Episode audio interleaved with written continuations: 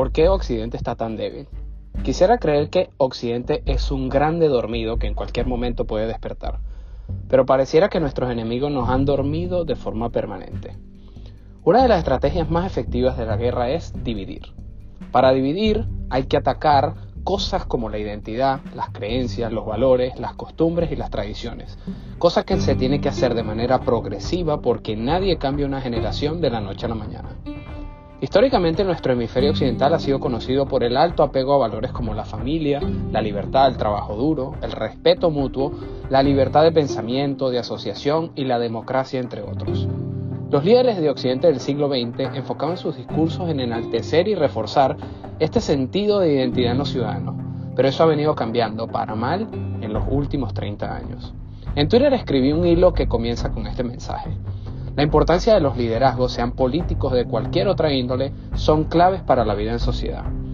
Lo que estamos viviendo es precisamente la ausencia de liderazgo, especialmente en nuestro hemisferio occidental. El mal avanza mientras los buenos duermen. Occidente hoy solo tiene líderes pusilánimes. Me refiero a los líderes políticos y a la gran mayoría de líderes económicos, pues nuestro sistema democrático le ha abierto la puerta a una gran cantidad de payasos que solo piensan en ganar elecciones cada cuatro años. Ni hablar de los líderes filosóficos o intelectuales, pues no los hay. A quienes conocemos como intelectuales en nuestros países no son más que desaliñados como libros de izquierda que trabajan para los tiranos a sueldo porque en condiciones normales se morirían de hambre con sus fracasadas ideas. Así de debilitado está el liderazgo en Occidente.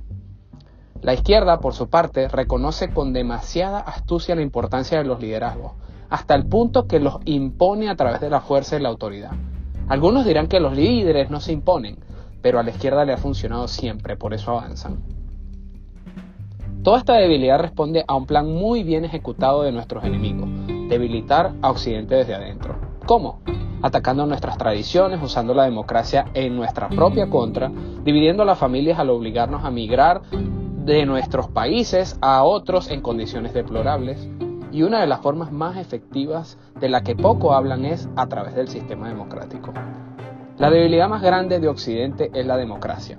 La alternabilidad del poder en Occidente ha convertido a nuestros países en un circo en un show de cada cuatro años en promedio, en el que solo los seres más pendejos de nuestro hemisferio se disfrazan de líderes políticos buscando votos.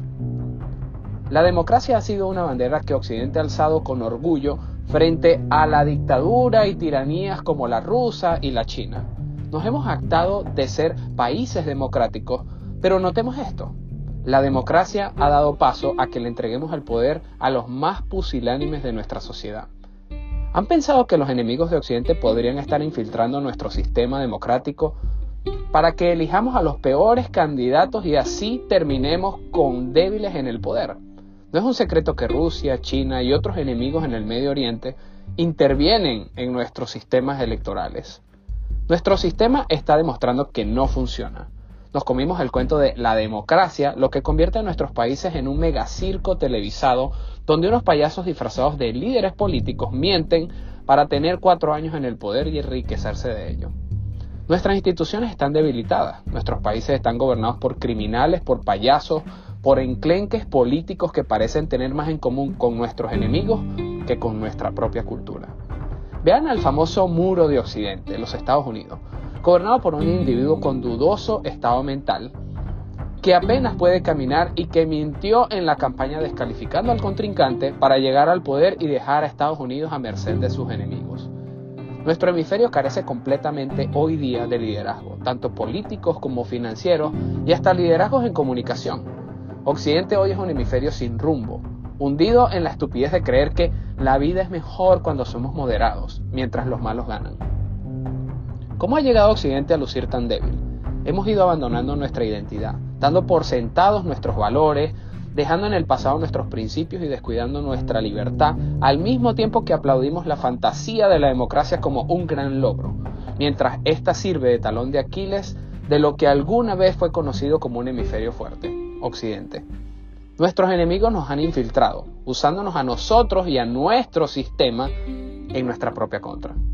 Occidente necesita urgentemente liderazgos de verdad, liderazgos fuertes, que vuelvan a encender la chispa en los ciudadanos para que arda en nosotros el fuego de la libertad, la familia, el trabajo duro, el respeto mutuo y la independencia.